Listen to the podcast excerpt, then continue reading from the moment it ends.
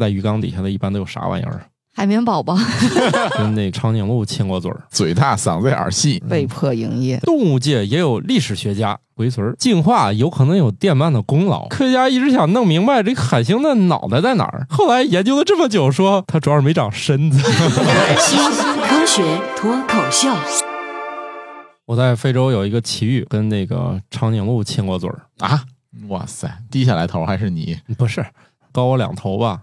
它稍微俯个身儿就可以了。嗯另外呢，他可不会主动凑上来，对不对？嗯，我主动凑我也够不着，怎么办呢？长颈鹿公园准备那个小颗粒饲料，有个小拇指两节儿吧，一节半吧，反正这不是很长，你叼个根儿，它就过来给你叼走了。嗯，那大舌头，一卷，那你那不是让他亲了呀？而且是舌吻你，你这是洗了脸了呀？对呀、就是弄一脸 不是那饲料啥味儿啊？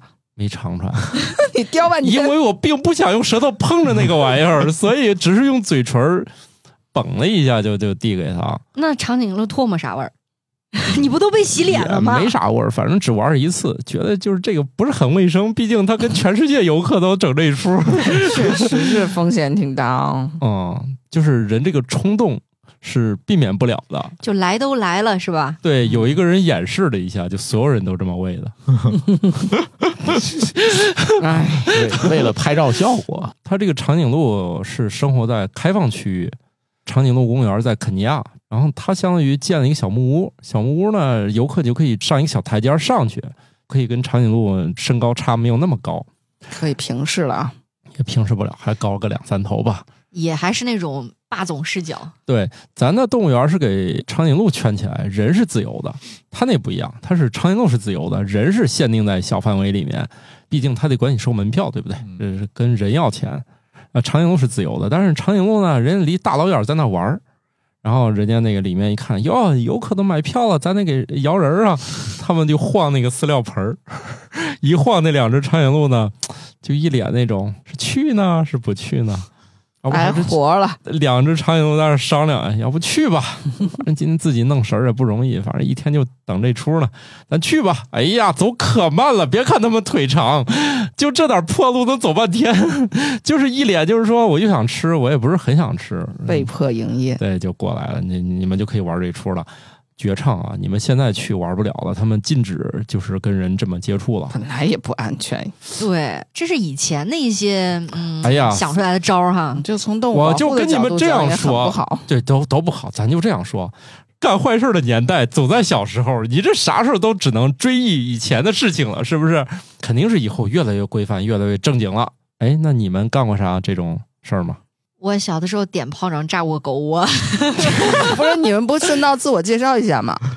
啊，我是见过长颈鹿舌头的半只土豆。我是跟狗吃过一块饼干的白鸟，我是喜欢吃小动物的王大夫，啊，多小啊！就是鸡鸭鱼肉。这是多大的错儿？那是没事儿，养殖的是可以的嗯，我是报过雕鸮标本的巧克力爱巧克力。啊。又雕鸮，嗯哟，大家正在收听的是一堆奇特的人组成的节目，叫《新科学脱口秀》。咱今天为啥聊长颈鹿？它一定是有原因的，这是。嗯，为数不多，就是前面的引子跟后面的有关系，怕大家误会虽。然关系也不大，对，怕大家误会。其实我们前面说的跟后面的有时候也确实不挨着，但是今天咱挨上了。长颈鹿和霍加皮都有蓝色或黑色的舌头，这是因为它们需要保护舌头不受阳光照射。毕竟它们也需要大量的时间进食，舌头需要防晒。保护色其实想一想啊，就是我们一般防晒呢，涂抹的东西啊，它如果是物理防晒啊，加那个二氧化碳是泛白的，嗯，就是遮盖嘛。锌嘛？都有，好的，嗯，它都是白的。你看人家这防晒用的是深色，蓝色或者黑色，跟那个在我们看来好像反而是吸热的颜色皮肤色。色素吧，就跟他们非洲那个黑色皮肤一样，就是你觉得它吸热，其实它是用另外一种手段解决了防晒的问题。那我的问题是，哈士奇的为什么也是蓝的呢？哈士奇是蓝的，还有那个松狮舌头是紫色的。是因为总要在外头挂着吗？怎么是脏了是吗？嗯，喜欢也防晒，喜欢品尝空气的味道。反正你说这个确实有点奇怪啊！非洲的阳光，特别是他们生活那一带，都比较接近赤道吧。除了大迁徙之外，他们其实很多时间都是生活在赤道之内，气候又比较凉爽，是吧？嗯，但是呢，整天就是太阳不是很舒服，所以他们就会舌头这样一直在外面吊着。哎，那山羊为什么就不是蓝的？他们是低头吃，可能不不太晒太阳。绵羊低头吃，长颈鹿要抬头吃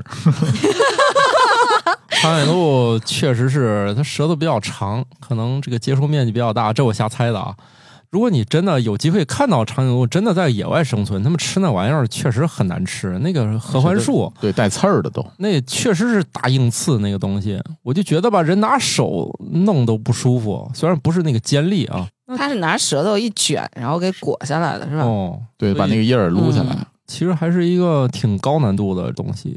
怀疑它那个深色是不是也是来回扎之后，这个色素沉着了 啊？这也是瞎猜的，主要是防晒。它其实植食性，就是吃草啊、吃树叶这一类动物，它们的体型特别大。就这一类的动物，它们的共同特征就是这一天它得花很多功夫来吃，要不的话抵不住这个身体的消耗消耗。嗯，像河马那嘴那么大是吧？吃的可墨迹了。嘴大，嗓子眼儿细。啊，是那长颈鹿就是拿大舌头一直卷那个树，然后你就觉得，哎呀，这玩意儿生活真不容易。第一呢，先长这么高，咱都以为长高了有啥好果子吃，卷的还是这些带刺儿的、带硬刺儿的这植物。其实自然界除了人，谁生活容易啊？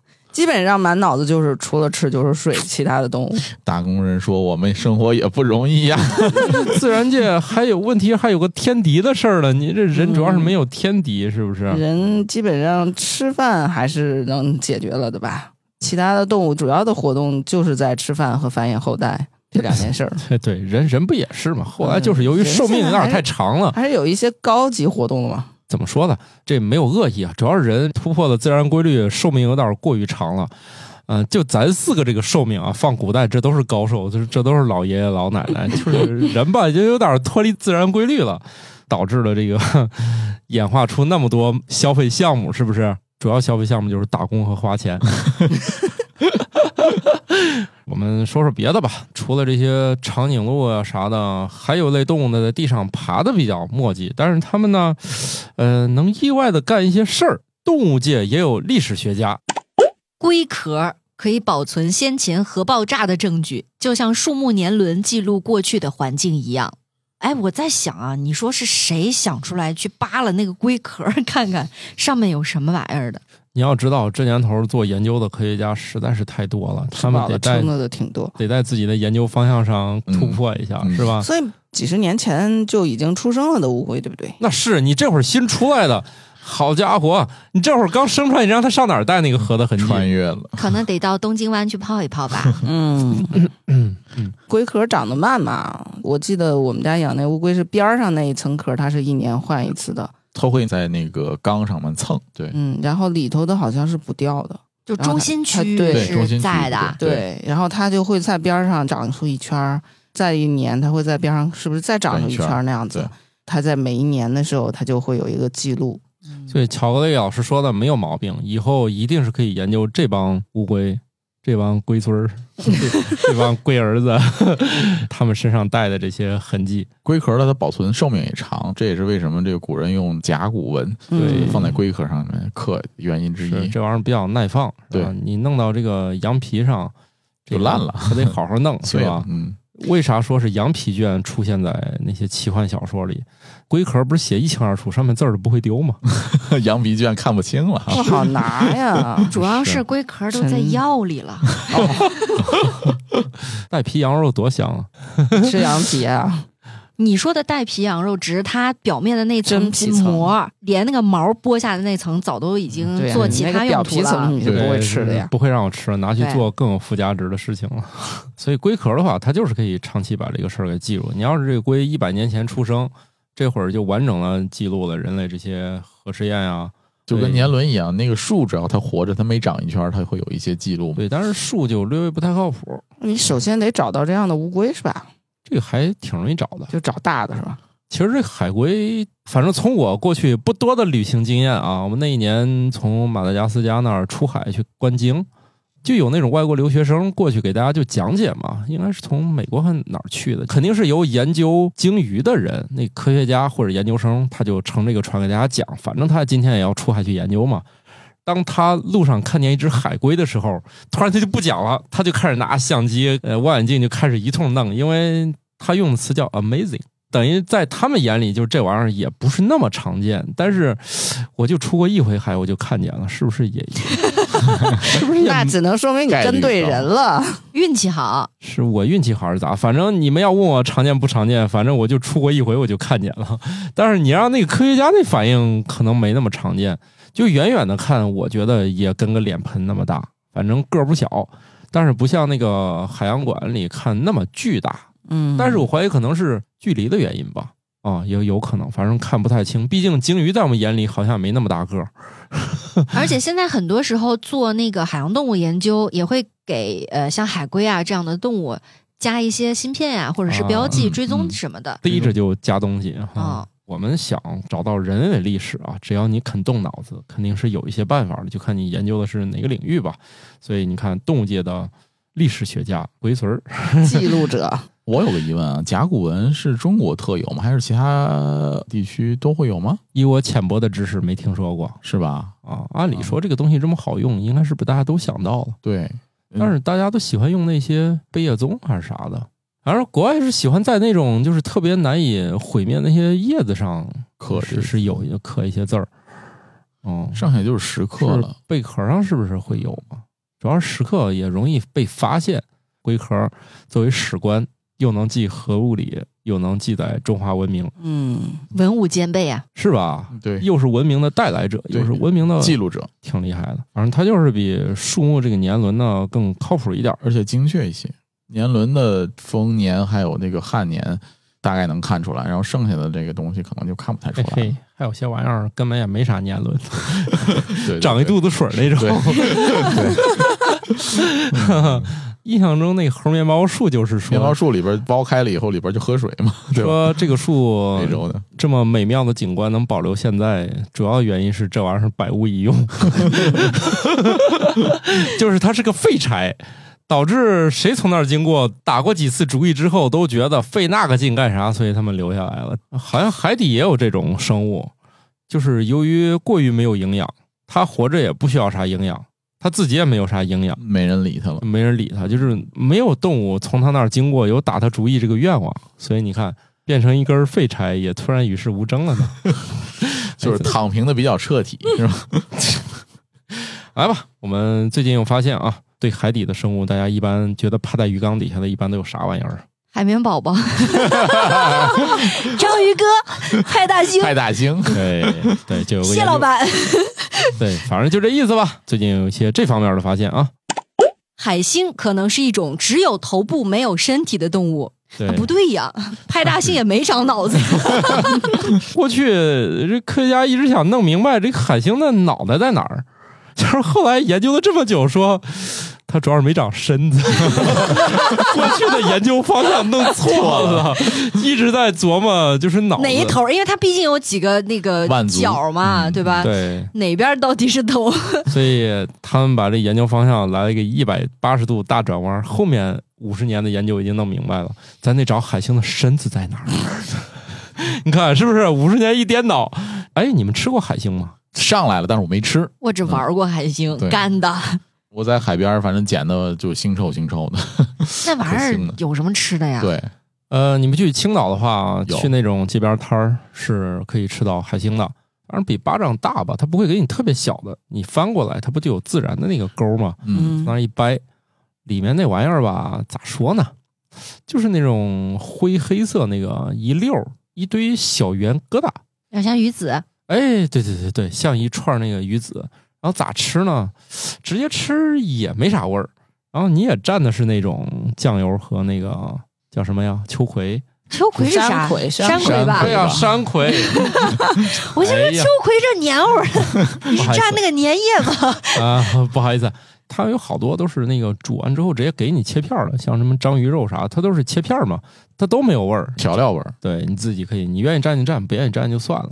感觉我们刚才说的是比基尼海滩的惨案，又是切章鱼哥，又是切海大星的。嗯，对，因为那种小摊儿嘛，菜单儿也不是很像现在弄一扫码给你。点了这个，我们那一桌都惊了，说这玩意儿还能吃。我觉得也没什么好吃的这玩意儿，它也没多少肉啊。王大夫，你说对了，这是点过一次，下一次如果没有朋友来，是不会再点的东西。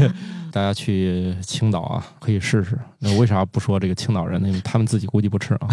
我想到的是绿巨人，嗯，绿巨人的细胞体液在伽马射线里面辐射注射了海星的这个，啊，绿巨人是啊。海星传给他的基因，对它的再生能力，还有就是强壮能力，它的这个就是海星很强壮吗？它有断足断足再生的功能啊。我的苍天老爷呀！我今天第一次知道哦绿巨人注入的是海星基因。所以海星是真的能长脑子呢。但是绿巨人也没什么脑子嘛，哎你看呀，他原身是一个科学家，对，注射了海星之后，狂暴状态没脑子了，嗯就是派大星的能量还是很强的。嗯，对我也，我顺便插入一个最新的一个研究，我觉得挺好玩。说那个电鳗啊，发电那一刹那，它可以把环境当中的 DNA 传到被电那个动物身上。嗯，所以电光人的这么来的也是正常。哎，所以我们很多科幻片里那些桥段，现在现实当中还真找到了，觉得进化有可能有电鳗的功劳。这玩意儿啪，哎，可能把周围那个环境 DNA 给打进去了。咱也知道环境 DNA 其实很丰富，你从那儿一过，你可能就掉了个皮 啊，就被电鳗啪把人的基因就给电到电到鱼里头了。鱼里头了。所以美人鱼，嗯，好哎呀吧，，我我太厉害了，我终于合成生物学我终于。我终于把美人鱼给合成出来了。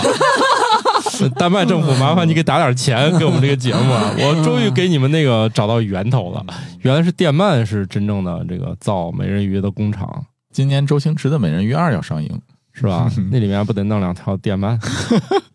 你总得交代一下美人鱼咋来的，是不是？不是在那个鱼缸里面用人来装扮的。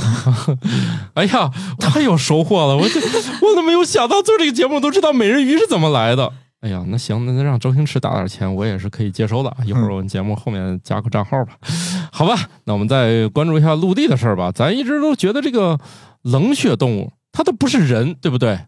就是骂人的，啊，对，哎，总觉得这不像是高等动物，但是生物的世界常常充满了意外。世界上唯一的冷血哺乳动物是一种早已灭绝的羊，生活在西班牙马略卡岛上。它和鳄鱼一样，具有缓慢而灵活的生长速度，甚至还可以完全停止生长。不幸的是，这个物种在大概三千年前人类到达这个岛之后就没有幸存下来。那他咋知道它是冷血的呢？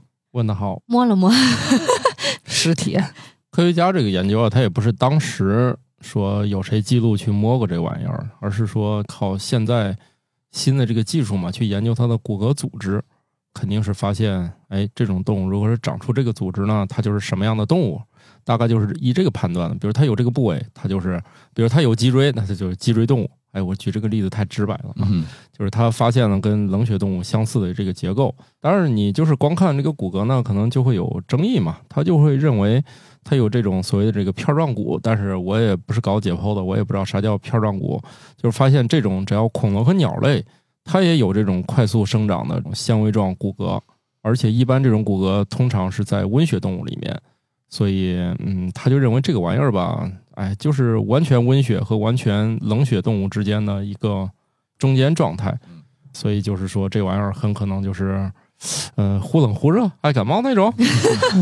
哎所以它没活下来，也就是因为人类到达之后都给吃光了。哎呀，你说的可真对，人类这事儿可不少干。嗯，就是人类有时候未必是需要吃，啊但是想想它应该也挺好吃的。你看他说它是羊，羊肉是对吧？对，再加上你想想，它又跟鳄鱼很像，对不对？什么恐龙、鸟类，那就说明跟鸡肉味儿很像啊。嗯。就类似什么鱼羊。啊，鲜。啊鱼羊鲜。它就是一个这个羊鸡鲜，对，也可以啊。我觉。得这种东西肯定也只能生活在西班牙这种热带地区，肯定是需要日照来取暖，保证自己的太冷的地方它是活动不了的。活动不了了。你说这种凭骨骼来判断它到底是更像爬行动物，还是说更像这些哺乳动物的话，就像极了我们说香蕉跟人有百分之六十的相似性基因是一样的，因为百分之六十的基因是一样的。嗯，啊，它也肯定不完全是了。你研究古生物，确实是靠这个骨头这个结构来实现的，把它们切开呀、他们有自己的分类法，啊，对他们其实就是观察结构来分类，因为你不能，你没有器官可研究了，你也不能去量了，但是还是你就看这个样式儿就知道他得是什么样的人儿。那当然是依赖骨骼了。当然，虽然我们现在也有发现找到一些软组织，但是那些都是非常非常少。但是我就想知道，如果这种羊活下来的话，是不是它上锅确实还挺好吃的？是吧？我有理由推断它很好吃。嗯，哎，就是以前这个人们吧，就是一弄就是竭泽而渔式的这种疯狂掠夺，这一旦行，咱就给弄没了。那渡渡鸟应该也是类似，而且你想以前咱都还没来得及吃呢，就被前人给弄死了。吃没了，嗯 对你要是按现在这个科技，如果它好吃，它一定能保培育存下来，嗯，是吧？对。当然了，大家也不用这么乐观啊！毕竟你要去云南转一圈，发现有很多好吃的菜，它的主要原因是运不出来。他们这些羊主要是没有熬到冰箱出现，是吧？要有的话，这个、嗯估计当年琢磨琢磨也也就那啥保存下来了。对，你的主要是以前人们对于养动物这事儿没啥概念，是吧？到现在那个羊，它也不是说咱抓个草喂它们吃，还是一轰滚放羊，出去自己找食儿吃，晚上回来啊，晚上给他家狗说该回来了。不是说给狗身上弄一个那个那个 GPS 什么 BB 机儿，给狗身上绑一个那叫什么小天哎，不是不能这么说，给狗身上绑一个那个智能手表。智能手表，嗯，哎，有规律一震。哎，我瞎说的这一段我也没放过羊，反正狗一看天色已晚，该回去吃饭了。哎，不过想看那个养这些动物或者说农业种植相关的事情吧，有多难，可以去看一个英国的纪录片儿，特别好笑，叫哦《克莱克森的农我场》。农场大爷种地，嗯 对，大爷种地，然后种地不过瘾，他后来又养羊，哎呦，真乐死乐死我了了。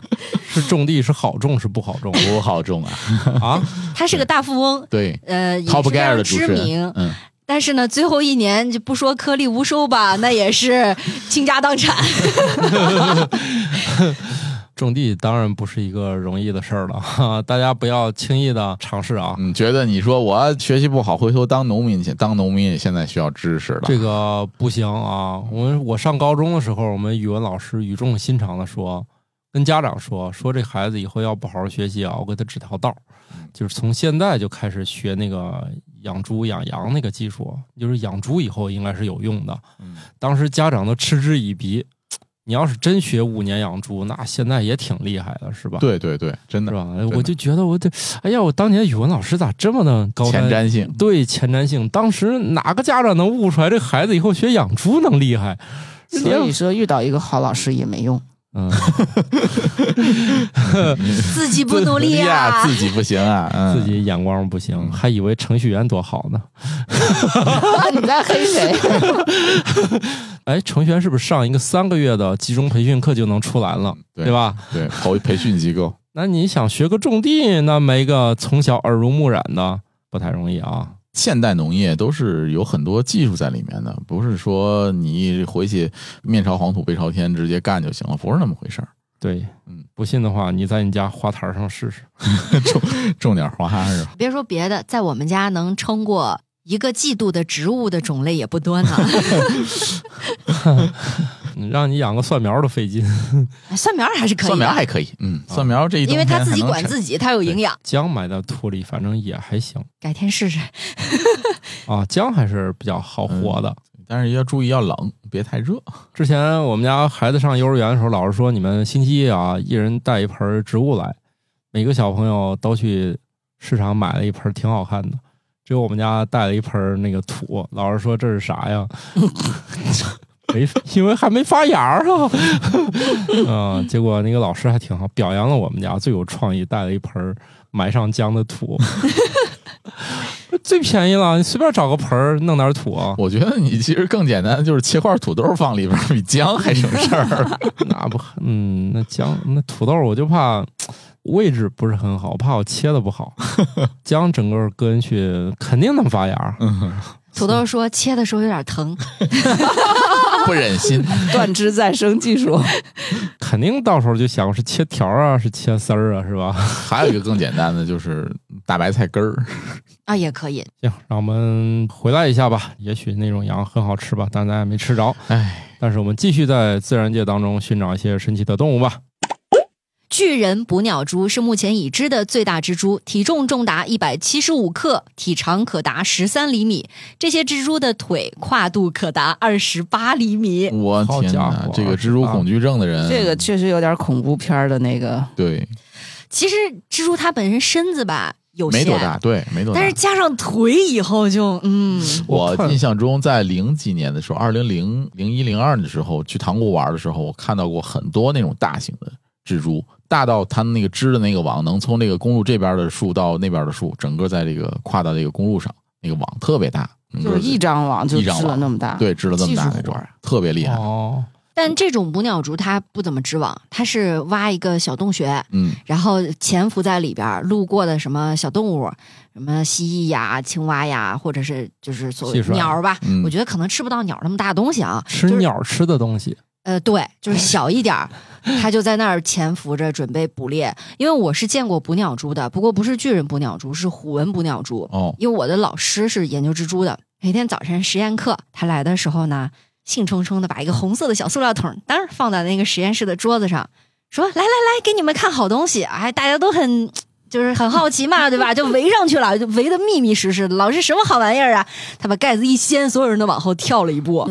那个捕鸟蛛当时就展现出了攻击姿态，它是把身子立起来的，那个你想那长长的腿儿就全部张开！然后威慑的那种状态，所有人都吓得脸都快白了。对，有人是对蜘蛛是比较恐惧的，这种嗯蜘蛛这种嗯这种动物的。像蜘蛛和蛇的恐惧感好像是刻在基因里的，就是说你不受文化的熏陶也会害怕。嗯、有个别文化呢是喜欢把蜘蛛做成玩具，所以有这种文化的国家，就是蜘蛛更像是普通动物，他们就从小会脱敏。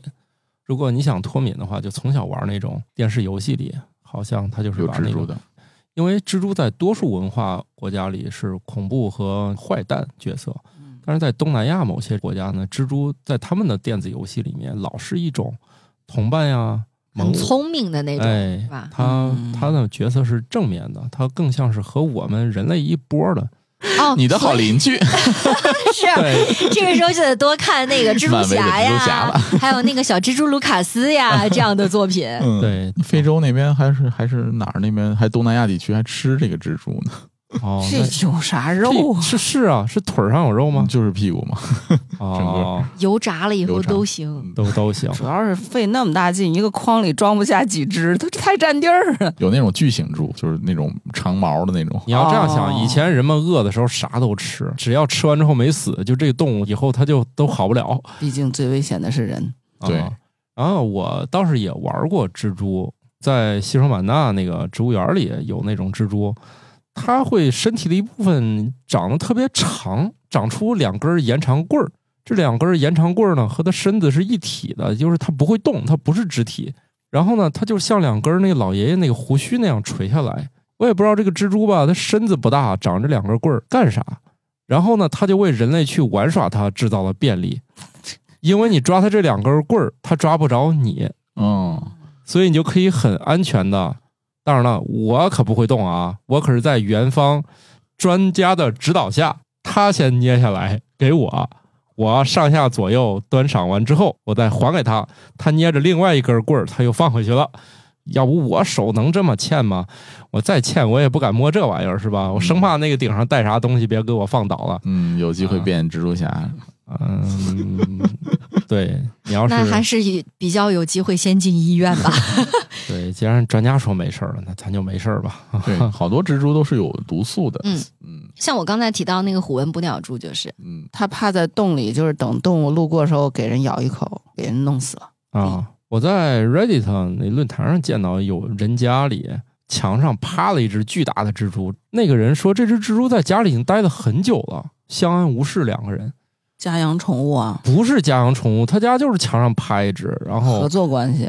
也不合作，反正那只蜘蛛据说就趴在那儿很久了，也不进食，也不四处跑，然后他就这个人跟那只蜘蛛在屋子里面一起住了很久。我心说，我的妈呀！我要我家里 我家里有只这个，我不得打电话那个请那个消防员叔叔来我们家给他请出去。我心说家里我还能容忍这么大一个动物趴我头上？呃，像那个很多人喜欢养异宠嘛，异宠当中有一个很大的门类就是养蜘蛛，对，就是养这种大的玩意儿，而且养这种蜘蛛呢，可能呃饲养人需要考虑的一个很重要的原因是，你会不会对它腿上的毛过敏？哦，这个有有新的警示啊，就是它们似乎是有些毛是可以发射，如果你不小心揉到眼睛里了，基本上治不好了。哎呦天哪！嗯，就是大家养这种猪可一定要小心，你摸完它必须把手给弄干净，要不的话扎到眼睛里了，真的取不出来了。取不出来。然后用眼药水什么的，这种也冲不出来是吧？啊嗯冲不出来，去医院也解决不了这件事儿，就会一直带着你。哎所以它倒没有危害性，但是你对眼睛可要加紧防护了。在这种异宠比较盛行的国家，这个现象并不少见。因为这种事儿，由于它比较小众，它变成公共卫生事件的几率很低，所以这种嗯警告很难被发出来。就是养这些不是普遍被养的东西，确实就会有一些意想不到的意外。呃，对，比如像养猫养狗，你都知道啊，对会被咬，这猫狂犬病疫苗，对它非常完善的。你养这种小众宠物，它的这个风险可能需要越来越多的人之后中招，哎才会知道。那我们就来点安全的事儿吧，也不是家家都要养宠物是吧？我们也可以在屏幕上看看宠物。来，我们今天来一个在线打假。米高梅电影片头里的狮子吼声，实际上使用了老虎的吼声合成。哎，狮子的真实吼声比人们想象的更为细腻，不太具有威严感。就是说啥呢？我怀疑写这篇文章的人啊，他就可能没有听过狮子吼。我呢是听过的，给几个人吓得一屁股坐在那个板凳上，坐车里看的啊。那狮子离我就两三米吧，冲着我们吼一嗓子。再是个汉子啊，我们这几个男的扑蹭一下就坐那了。我是觉得那个什么武松打虎，我觉得这玩意儿吧，反正咱就当一乐呵。我说胆儿得多大，我就觉得你再是个硬汉，那玩意儿朝你吼一嗓子，真吓尿了那一下。你们那顶棚还都撑开，他要高兴就进来把你们都当个下午茶吃了。嗯，那狮子吼其实我觉得挺吓人的，但是呢，它可能没有老虎这种嗷呜吼这一下声音的变化，声调的变化，对嗯。它就是比较单纯，就是那种很低沉的吼一下就结束了，它不长，没有那么跌宕起伏。我觉得这是这个说到一个冷知识，这个米高美片头的狮子前前后后用了七只，啊，对，我以为就老的那个一直反复用呢。不是很多只狮子，有七只狮子，而且大家知道这个 猫和老鼠是米高梅的吧？嗯啊嗯，，所以他这个有时候会客串一下，变成一汤姆对对对对对，片头。啊嗯对哎合理呀，大猫和小猫嘛。对呀、啊，对你如果看那个一九三几年的那版《猫和老鼠》的话，片头会变成那个汤姆再喊一声嗷一声，对，他用的声音还是那个所谓的合成狮合子吼成声音，，对，然后呢，头像那个动作是是汤姆来做的。来做的，对，甚至有的时候还有那种恶搞的，就是把那个吼声也给替换掉了，啊对，换成换成猫叫。嗯，对，哦，你们看的电影可真多呢。嗯，哎，零零七也是米高梅吧？派拉蒙，哦，对，呃派拉蒙。派拉蒙是那个山山，然后有星星。嗯呃，它啊派拉蒙应该是发行公司，拍摄公司和发行公司不太一样，哦，对，零零七是米高梅出品的。哦，最早是米高梅，嗯他后来是经过倒手了吗？我现在印象中都是那个冰山公。司有的时候也被买了，他有些是联合，对，嗯哦，反正我印象中零零七前面有过狮子叫，这样一下大家又该回去找找那片头片看看啊。看看了，对不，过说起来，这个狮子叫只是比较平，但是好歹还是挺吓人的哈。对对但是对我就想起来是那个猎豹看着挺凶的，但是叫起来非常的像家猫是吧？温柔可人，它都不是家猫，它是那种夹子音，撒娇是吧？它声音还挺尖细的，嗯又很短促，嗯还不像猫有的时候喵喵叫还比较那个婉转、百转千回的，它是那种叽撩叽撩的。啥你啥拟声去网上搜一词？下。什么拟声词？还叽撩叽撩？据说就这类猫和动物，说不光是猫，就是老虎之类的，你要给它弄爽了，它也能咕噜咕噜叫。嗯，嗯，哦，雪豹也是那个声儿，也一点儿都不像它的外表。还有兔狲是吧？嗯，对，就是很弱的那种猫叫，都可以那样用那个那个部位咕噜咕噜咕噜这样。嗯应该是可以。但但反正前提是它得是跟人互动的比较开心了才会这样。一般那些跟人互动，就是动物园里，咱普通人肯定不行，就是只能见到一些国外那种，就是家里养养老虎 对，是有这样子。啊，有有些是可以，就是私人保护区，你可以自己养老虎呀啥的啊。想想也有风险啊。哈 不过私人保护区，你顺带还能开个酒店，其实想想，嗯，也还可以啊。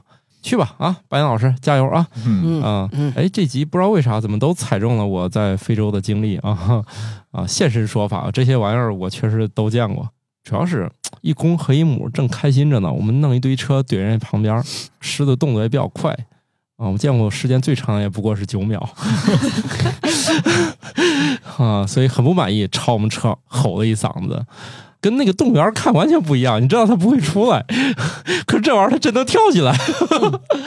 好了，我们再聊聊跟狮子有关系的事儿吧。啊，我们聊一聊蛇，有关系吗？像狮子一样，蛇也会用气味来寻找食物和掩盖自己，来欺骗捕食者。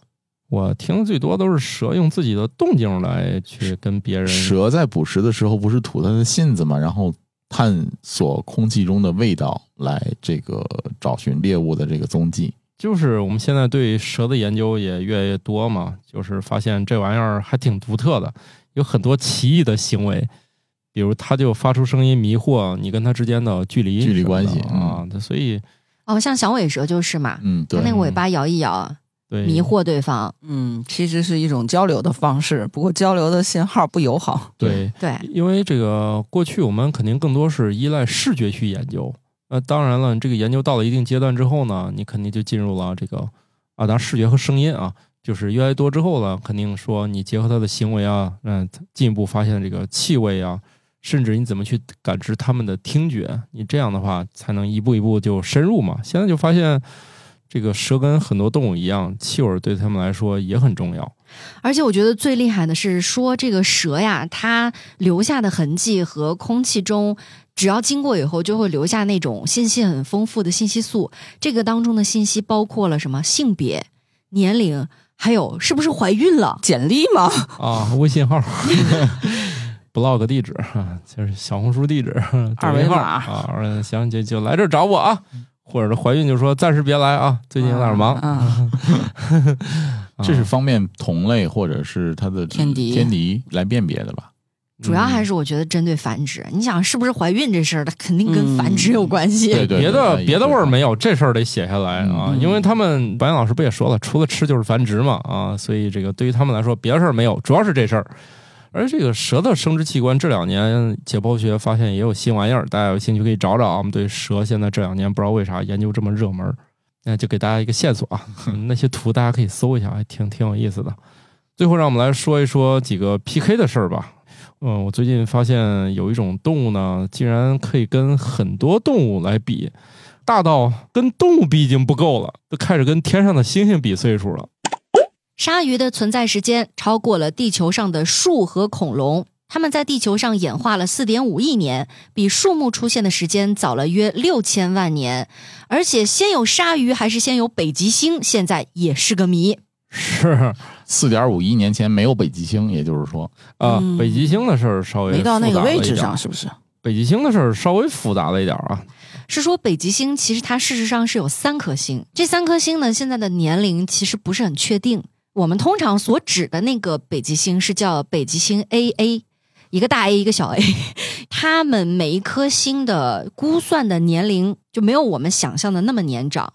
就是还挺年轻的。就是很新的恒星，对，然后另外呢，为啥说这个事儿有点复杂的，就是说这个鲨鱼你也得确定它到啥时候你能给它算个鲨鱼，就有点类似于我们人类考古说这玩意儿到底算类人猿啊，还是它能算个人了？人就是它哦我们把它归到人类祖先啊，还是归到猴啊？嗯，也有先定义，对吧？哎，对，所以它这个事儿模糊就在于它什么时候算个鲨鱼了。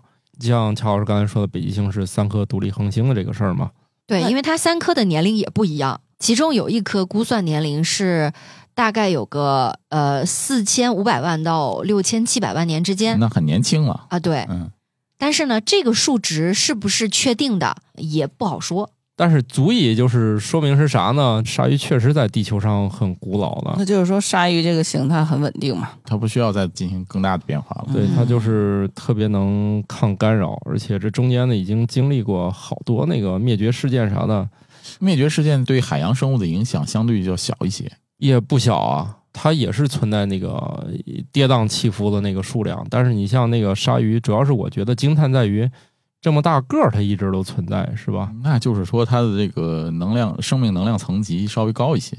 那高级也一样脆弱呀，就不见得说高级它的适应性就一定会很强反正它躲过去了。啊。咱之前说了嘛，如果是个甲壳这种动物呢，它迟早会进化成那个螃蟹，嗯，对，高级进化也就到螃蟹到头了。它都是这样。可能如果你是个水里面还能游的就变成鲨鱼了。这个脊椎类的动物呢，它可能最后就都变成鲨鱼了，给它足够多的时间。所以这个我们不能过于简化的去比较两个东西。首先呢，它们的起始时间都很难确定，因为就算宇宙，它也不是说这个恒星现在就完成了。我们更多的时候，我们天文学家很喜欢对准那个恒星的摇篮去看，就是想找到恒星它生命当中的不同的阶段。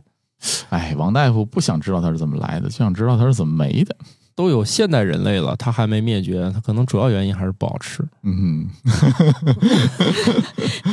哎，我觉得不光是不好吃的问题，就是当初的那个大白鲨的电影，其实给相当一部分人造成留下了心理阴影，真的是挺可怕的。而且你们有没有觉得很多的恐怖片里面都会参照鲨鱼的这种造型，就是它的牙齿是那种锯齿状的，就显得很恐怖。那只有那么几种鲨鱼牙啊是那么长的。你们去水族馆，它有那种、这个、有小的我知道，有那个那个海海底通道那种，你仰头看，其实就那个么几种鲨鱼长得那么的小碎齿儿往外咧着。还有一种就是我觉得不光是它牙的问题，就是它嘴唇的那个角度，嗯，看起来就就跟海豚不一样。对海豚是微笑的嘛，它看着就就是不高兴嗯你欠我钱呢。啊、确实是不太高兴。但是我记得鲨鱼其实也是很很快灭绝了，而且有时候说捕捞的时候是直接把鳍割下来以后，就把那个还活着鲨鱼扔回去了嘛。啊，你看的那是一部著名的纪录片而且是由姜文配音的，嗯叫《海洋》，大家可以找找这部纪录片儿啊。里面开头就是一个特别沉闷的镜头，就是一只鲨鱼被割了鳍以后又扔回去，那个镜头就跟着这个只鲨鱼沉到水底，一直沉到水底。但是现在我觉得也没必要吃那玩意儿了哈哈，不是很多人迷信鱼翅嘛？呃现在都吃粉丝了，不用吃那个了。虽然也没证明它有违法的呀，对，不光是违法，嗯也没有什么营养价值还有。重金属污染。我以前在澳门街头就见地上摆了一大片那个东西，就是我手这么大，摆了一地。当说明的鲨鱼不大。我觉得能有个五十一百只鲨鱼，他们在那儿好像是在晾那个东西。嗯，是晾干好熬汤，说的有点远了啊。今天也是才知道，北极星竟然不止一颗星，它相当于是三颗星合一块儿，由于其中一颗是比较亮，是吧？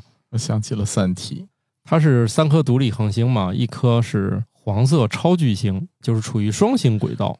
哦，它是双星轨道，然后另一颗不是，没有在双星轨道上。对有一个较小的恰好视线是在你这儿的视线是这个对，正好是重重叠的。较小的伴星有一个，而第三颗恒星的北极星 B，就是相当于最大叫大 A 小 A，嗯然后小的半星叫大 A 小 B，第三颗恒星叫 B，叫 B，是围绕它俩运行的。反正就相当于有两个是双星，另外一颗绕着再绕着它俩转。这个能形成稳定的三星系统，那很厉害。对，说肉眼把北极星看成一颗恒星，主要是由于大 A 小 A 这一颗啊，比它另外两颗来说实在是太亮了。哦，专家也专门强调啊，就是确定单个恒星的年龄是很困难的，也不能轻易的。只是说啥呢？比如太阳的年龄，它并不是一种严格意义上的它是多少年或者怎么着，其实也是基于一种共识，就是你能查到，比如说太阳有多大，因为这玩意儿它的测量方法很多，有测到这一层的，有测到那一层的。等于说，它这些为了让大家教科书好写，你不能每个国家都这么测一通，最后就相当于一个一个这个也不知道是因为我只觉得世界教科书联盟这玩意儿肯定不存在啊，但是肯定是为了让美国的课每一个国家的课本稍微好写点儿，肯定得有一个大致的数是吧？就类似于八八四八。你的大家不能你每个人都标一个数，是不是？嗯就是统一之后呢，这个就好描述了。对，但是就是呃，这堆就是比较知名的这些东西呢，大概都都得有条这个词条，是不是都得写上大概年龄？所以就是爱好者呢，通常就是按照这种百科上的这种粗略的这个时间来进行了一个比较。但是我觉得这个选题思路啊都是非常好的啊，让大家突然对这个鲨鱼啊、北极星这些看似普通的事儿突然产生了兴趣。对鲨鱼肃然起敬。哎说到这个鲨鱼的年龄，我怎么记得说鳄鱼的年龄也比较久了呢？那鳄鱼应该是恐龙时代的事儿了，嗯所以它就比较早了。对，但是比这个鲨鱼可能还是差着还晚一些还晚那就差了嗯可不是一星半点儿吧？对，来吧，我们最后再说一个吧，我们聊聊学习吧。既然都放假了，是吧？娃的作业也不能松懈，咱就聊聊这个怎么学习。通过研究发现，移民的雄性红毛猩猩通过观察当地猩猩来了解哪些食物好吃，快速适应新的环境。这种能力至少可以追溯到一千两百万到一千四百万年前。他们应该也有个那种不上网的大众点评，哦，就跟咱们去外地了，就是你菜都看本地人，看本地人吃什么，对，或者问个出租车司机师傅是吗？绝对要问出租车司机师傅。但我真的干过那种事儿，就是在饭店里面已经坐那儿了。对你，想看看旁边桌，对，先看人家点的什么，然后不知道是叫什么菜的时候，就厚脸皮直接对不，我不是啊，问服务员问人是吧？问隔壁桌的人，啊就点了这菜的哎人，你点的是什么呀？好好吃吗？结果人家说我也是游客，我也不知道，不好吃，不好吃。我也是刚点的。人，你像我们在座的，对于菜的鉴赏能力，少说也有二十年了。这样你用眼睛一看，大概就知道好吃不好吃，是不是？它好吃的菜，它一看它就好吃，是不是？不一定。呃，尤其那种浓油重酱的，然后还有厚芡的，是很难判断它究竟好不好吃的。有欺骗性，对你看着好像它放料都比较重啊，或者是你会觉得口味很浓厚的，但是入口之后可不是那么回事儿呢。嗯，排列组合的可能性会比较多。对，反正应炸尽炸。我觉得那食物你不用看那色儿吧，你只要它是油炸的都好吃吧。什么炸猪排、炸鸡，说这名儿我都没看见，我都觉得好吃。这红毛猩猩它可没有这个人生阅历啊，它没有这么深加工的东西。对，它不吃油炸的。所以它啊尤其是到了一个新的地方，很多植物都是没有见过的。对，然后迁徙的猩猩呢，它的动作就叫做窥视，在两米范围内对榜样呢进行五秒钟的仔细观察。这种情况下呢，很像点菜。哎，对，哎，你看跟他说一样嘛，对两米之内的 其他桌子其他看一看，桌进行五秒钟观察，是吧？。对，然后呢，您区别就在于服务员啊，他们就是哎自己动手，自己动手，哎，你看，哎，那个好吃，你跟吃那个，红毛我吃那个。对你跟红毛猩猩的这个特征一模一样。但是还有呢，就有的时候吧，你看别的桌的时候，那个眼神也要注意一下，啊，对吧？万一人家脾气不好，喝点酒，你瞅啥，是吧？我觉得红毛猩猩之间也就可扔很可能出现一个问题，就是你瞅啥，啊是不是在盯我手里的吃的东西？我给你打一架吧。所以他用的是那叫余光，窥 窥视，不能用膀胱是吧？用余啊，大家具体哪个咱眼神咱不知道啊，用的是窥视，就是似乎看了又不好意思直接看啊，就知道大家吃啥。然后因为这时候就有个问题了，他他要万一对方也是一只外来的红毛猩猩，然后就双双中毒，互相哎呀，你这个大概判断一下他是不是本地人的能力，是不是也培养出来了？听口音呗。哎这还真有点难。对，因为他们这个迁徙这个距离还挺远的啊，数十公里。离开母亲之后就要去其他地方生活了。了，哦，那看来这个红毛猩猩依赖母亲的时间比其他任何非人类动物都要长，长达三年。要去就是学习，就去幼儿园了。这好家伙，这这也上个幼儿园呀！然后他一旦离开母亲，就要去远离他出生的地方，滚得越远越好。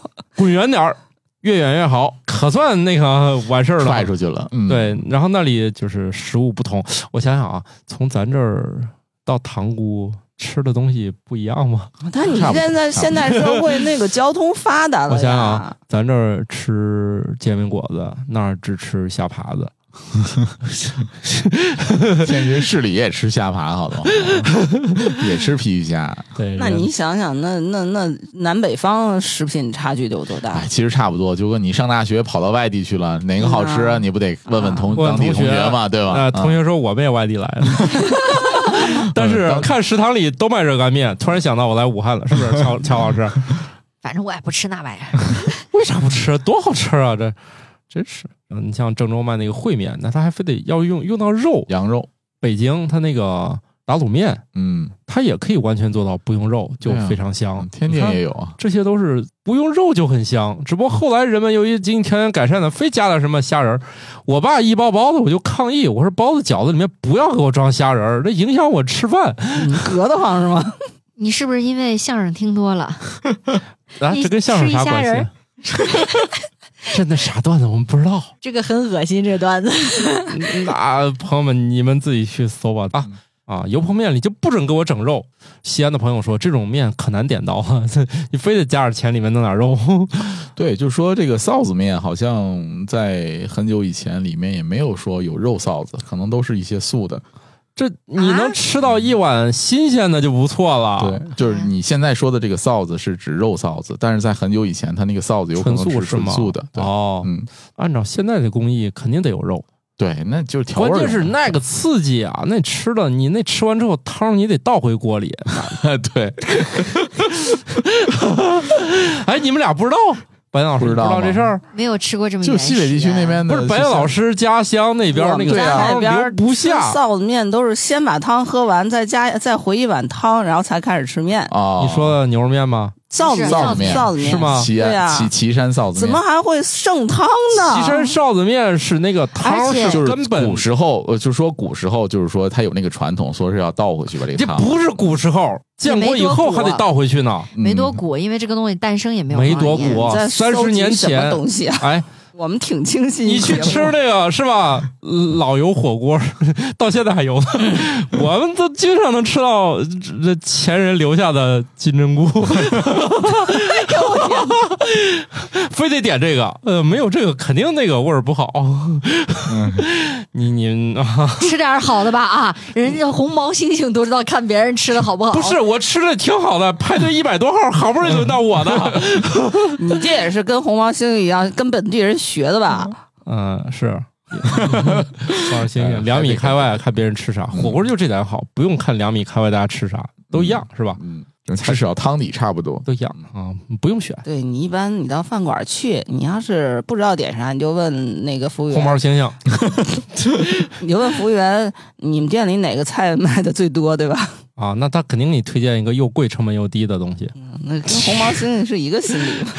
哎，你说到你这个推荐这个成本又低的这个，我就特别有意思。我那次去美国去，呃，就是参加一个什么会，没事儿干溜大街的时候，就找了一个汉堡店，还他那个当地的那个点评上评分还挺高的。然后我就进去说一个汉堡店嘛，我就说你给我来一个，哎，你们这儿的这个招牌的。然后他就给了我一个招牌的鲜虾的一个汉堡，然后我吃起来以后味道好难吃，哦，虾在那边比较便宜是吧？嗯，可能是吧，哦，我在那 我也不知道。但是那个汉堡可不便宜啊，我吃过二十来美元的一个贝果啊，早上吃完顶了一天。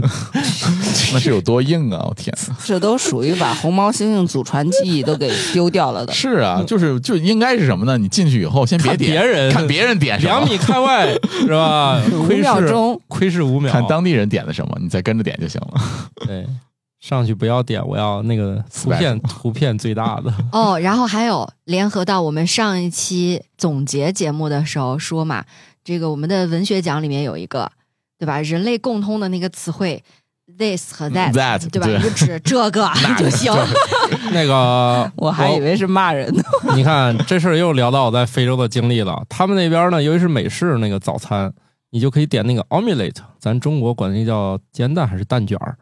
呃，五星级酒店你们可以点那个煎蛋那个档口，它如果放一堆青椒粒、洋葱粒、培根粒，就这一类的，嗯、还有鸡蛋的，你说你给我来一个这个蛋卷儿，然后在那儿呢，我们就是说 this this this no。他就说好，这几个不要。